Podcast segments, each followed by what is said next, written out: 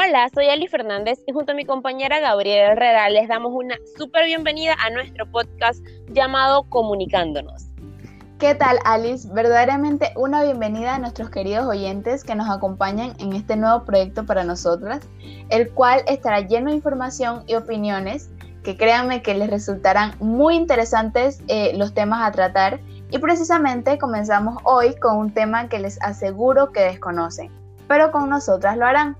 Alice, ¿alguna vez escuchaste sobre los autores latinoamericanos que ayudaron a la definición de la comunicación y las corrientes que utilizaron para alcanzar estos objetivos? Gaby, precisamente, qué interesante tema para comenzar con este podcast. Seguro a nuestros oyentes les encantará. Y basándonos en aquellos latinoamericanos y sus aportes, queremos empezar hoy con un autor que nos pareció interesante por su gran trayectoria en este ámbito y es sobre Daniel Prieto, uno de los teóricos latinoamericanos de la comunicación que nos sirven en la preciosa profesión que hemos elegido, el periodismo. Claro que sí, Alice, pero antes de empezar vamos a adentrarnos un poco en lo que es su biografía, eh, quién hay que, que precisamente decir que nació en Mendoza, Argentina, en el año 1942 e inició en el campo de la comunicación en 1965. Como periodista profesional, actividad que cabe destacar que nunca abandonó, es licenciado y profesor de filosofía y doctor de comunicación social. Y además desde la década del 60 viene impulsando la relación entre comunicación y educación, una tarea que ha desarrollado en universidades y espacios de educación no formal en la mayoría de los países de América del Sur. Fíjate qué interesante.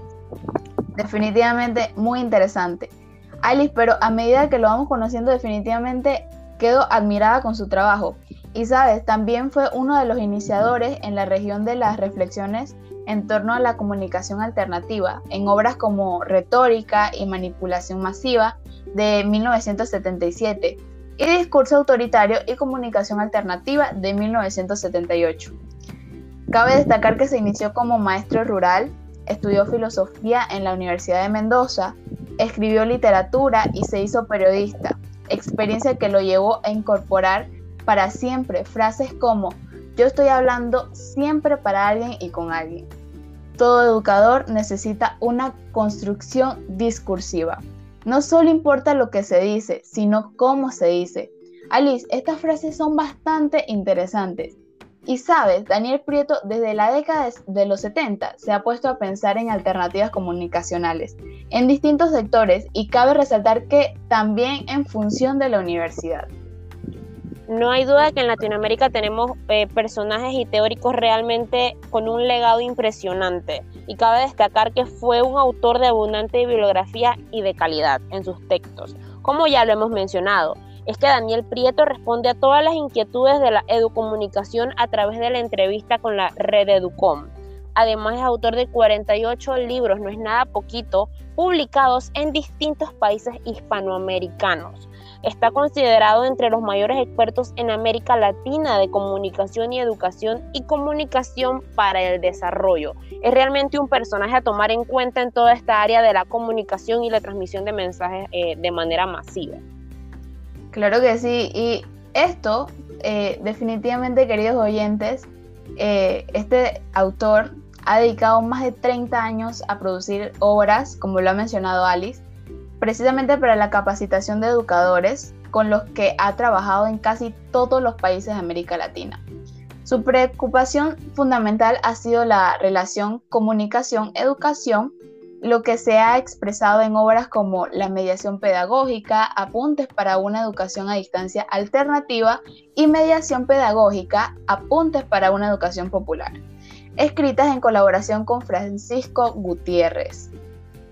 Y como aporta el pensamiento educomunicacional, Prieto Castillo aporta el valioso enfoque educativo a la educomunicación genera un argumento articulador entre aquello que se aprende y el cómo se aprende, y en este sentido la educomunicación apuesta por la formación integral de la persona en relación con la historia, el ambiente, el liderazgo trascendente político y social, y es el rostro de la educación que comunica y que transita por él como derecho al encuentro.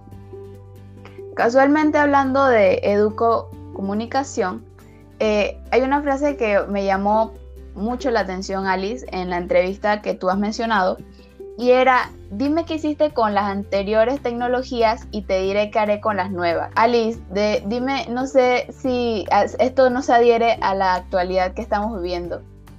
Totalmente, y lo curioso, Gabriela, es que pese a que el mundo sigue innovando en cuanto a la tecnología, siento que al menos en el caso de Panamá hemos quedado un poco rezagados y, y que pese a que tenemos un país con todo el capital, no es posible que no inviertan en una tecnología o una red tecnológica que cubra todo el país y esto lleva años, no es de ahora. No pueden decir que es culpa de la pandemia y pese a que autores como Daniel Prieto y otros nos ilustran en el tema, sigue siendo el tabú de la educación y de por sí de la comunicación.